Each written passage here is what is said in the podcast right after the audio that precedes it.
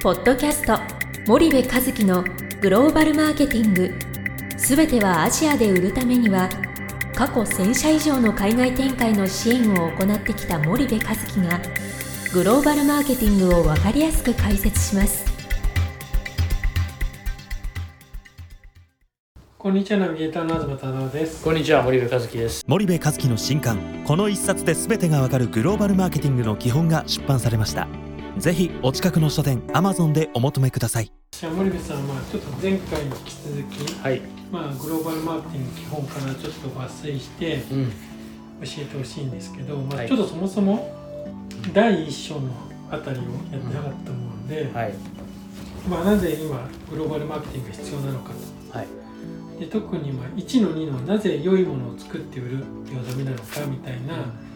ところに、まあ、疑問を感じつつやっていらっしゃる方もうん。いらっしゃると思うので、うんちょっとこの辺からお話をいただければいいんです。が、えっとそうグローバルマーケティングの基本、えー日本実業出版から今年、えー1月にですね、えー新たに、えー出版された本なんですけども、えーその一章の中のなぜ今グローバルマーケティングが必要なのかということですよね。これね、えー、と分かりやすく説明するとその、えー、と競争環境と市場環境が大きく変わったからなんですよね。でかつてそのマーケティングが必要だ必要だってこう言われてきてはいたものの、そのここまでというかこれから必要になる次元に比べるともう圧倒的にこうただ言われてただけだと思うんですよね。あの言ったらマーケティングが重要だよねというもののやっぱりものづくりが重要ではい。でいいものをどれだけ作るかっていうことをやってきた時代っていうのがずっとあって、うん。それが1960年代とか70年代とか80年代、はい。ピークが90年前までで、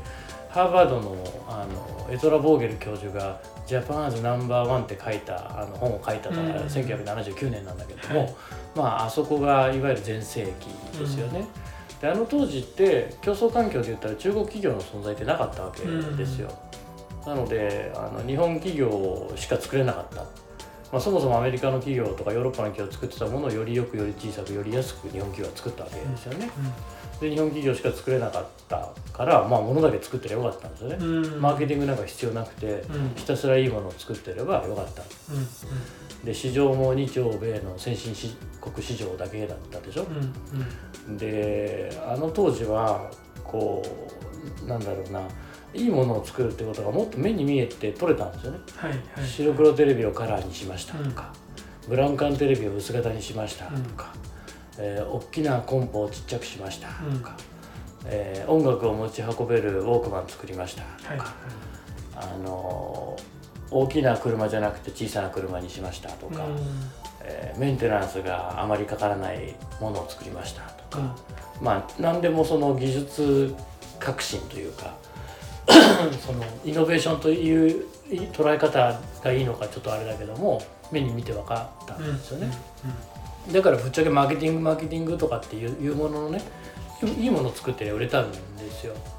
ただ今はあの競争環境がガラッと変わって中国企業が競争相手になって、うん。彼らの方がより安くよりよくより小さく作るわけですよ。ね、うんうん。でそうするとやっぱりマーケティングっていうのはすごく必要になってきて、はい。でそれもグローバルでそれが必要になってきていて、これからますます多分個も企業もこのグローバルマーケティングっていうものはあのい必要になってくるっていう、はい。そういう時代が、まあ、到来しているというふうに僕は思ってるのかな。はいはい。うんであのもっと言うとねマーケティングってね僕こういうもんだと思うんですけどね、その皆さんが作ってるものって本来100の価値があって。はい。で昔はねその100の価値があるものをポンと出せばみんなうわ100の価値があるって、うん。そのまま分かってくれてたと思うんですよ、うん。ただ今これだけ市場環境とか競争環境変わると本来100の価値のあるものを「はいどうぞ」って出してもねそれは10の価値ぐらいしか伝わらないんですよね、残りの90の価値をどう伝えるかっていうことがマーケティングでそれをグローバルで展開するのがグローバルマーケティングだから、まあもうだから必要だっていうことなんですよね。はい。なるほど。わかりました。じゃああの引き続き ちょっと次回も同じようにしていきたいと思いますので、はい。森内さんありがとうございました、はい、ありがとうございました。本日のポッドキャストはいかがでしたか？番組では森部和樹へのご質問をお待ちしております。皆様からのご質問は番組を通じ匿名でお答えさせていただきます。podcast アットマーク spydergrp.com ポッドキャストアットマークスパイダー grp.com までたくさんのご質問をお待ちしております。それではまた次回お目にかかりましょう。